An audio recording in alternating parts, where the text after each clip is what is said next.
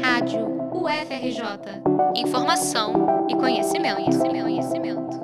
O professor titular Roberto Medronho foi eleito nesta sexta-feira, 28 de abril, como novo reitor da Universidade Federal do Rio de Janeiro.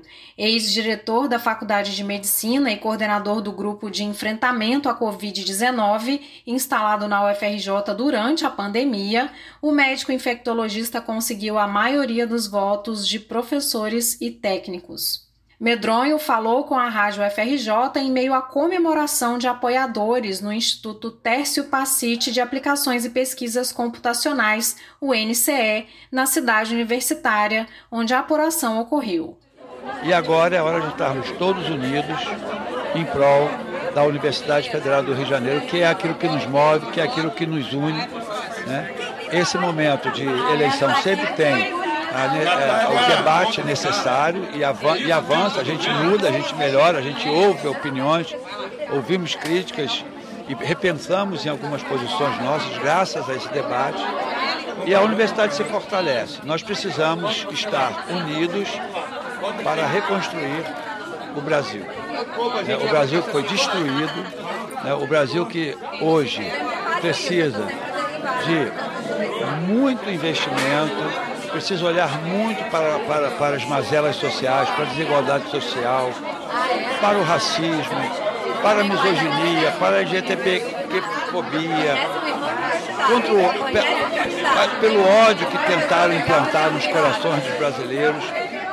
Então, a UFRJ, como instituição de pesquisa, uma instituição de ensino, uma instituição ligada à educação, ela vai ajudar a reconstruir esse país, porque o nosso povo merece que tenhamos uma melhor qualidade de vida, uma melhor qualidade de saúde, mais educação e que a gente siga no desenvolvimento social e humano tão importante para uma nação. Cássia Turci, professora titular do Instituto de Química e decana do Centro de Ciências Matemáticas e da Natureza, foi eleita vice-reitora na Chapa 10, o FRJ para Todos, e não conteve a emoção. Eu estou muito feliz porque a resposta da comunidade ao trabalho nosso de gestão de muitos anos né, apareceu aqui nessa campanha. Eu, eu tenho certeza que nós vamos trabalhar todo o FRJ para todos, porque é isso que a gente precisa, fortalecer todos os centros, todos os setores, para que a gente tenha uma universidade mais humana,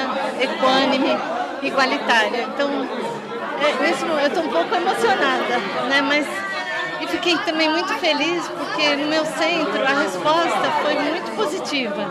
Depois de muitos anos você trabalhando na gestão, é muito provável que tenha um desgaste. Isso não se refletiu nas urnas. Eu acho que a gente está juntos, eu e o professor Medronho, e nós vamos trabalhar todos nós juntos, porque a gente precisa fazer muita coisa pela UFRJ. Não podemos esquecer que na antiga gestão a gente passou por uma pandemia, por um governo que não respeitava a educação e a gente sabia disso, porque muita coisa precisa ser feita e eu tenho uma esperança que com esse governo, novo governo, com vários professores servidores que estão ajudando no governo, a gente vai conseguir. Passava das 5 e meia da tarde quando o professor Vantuil Pereira, decano do Centro de Filosofia e Ciências Humanas e cabeça da Chapa 20, redesenhando a UFRJ, reconheceu a derrota. Naquele momento, foi concluída a apuração da última urna eletrônica e a Chapa 10 liderava com mais de 70% dos votos de docentes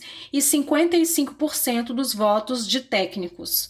Entre os estudantes, a chapa de Vantuil Pereira somava quase 60% dos votos. Mas, como há uma paridade entre os três segmentos, o voto de professores e técnicos tem maior peso e a vitória de Medronho não podia mais ser revertida. Acho que a gente tem um compromisso com a universidade de, de sim mostrar diferenças. Né? A vitória de um candidato não pressupõe o silêncio da diferença, mas a gente vai também respeitar o resultado, eu, a gente, conforme nós dissemos no debate, vamos levar, não, não, levaremos nossa posição para o consumo, respeitando o resultado, e, sobretudo, conclamando a universidade a, a, dialogar mais, conversar mais. Acho que esse foi o nosso grande ganho nessa eleição. A gente pôde debater os grandes temas, debater os assuntos do momento.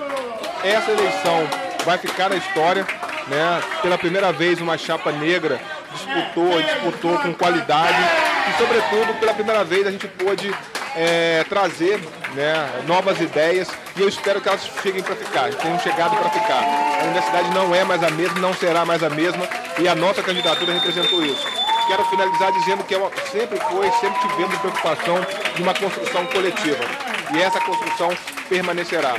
Eu tenho muito tempo ainda de universidade, eu espero poder colaborar mais ainda e, na medida do possível, da governabilidade, garantir que os debates no Consune, né, os encaminhamentos do professor Medronho possam ser os melhores para a universidade. A apuração começou por volta das 11 da manhã, duas horas depois do previsto, e transcorreu em clima de tranquilidade. Surgiram dúvidas em relação às regras de impugnação de urnas que tivessem diferença entre número de votos e assinaturas, mas as chapas fecharam um acordo rapidamente.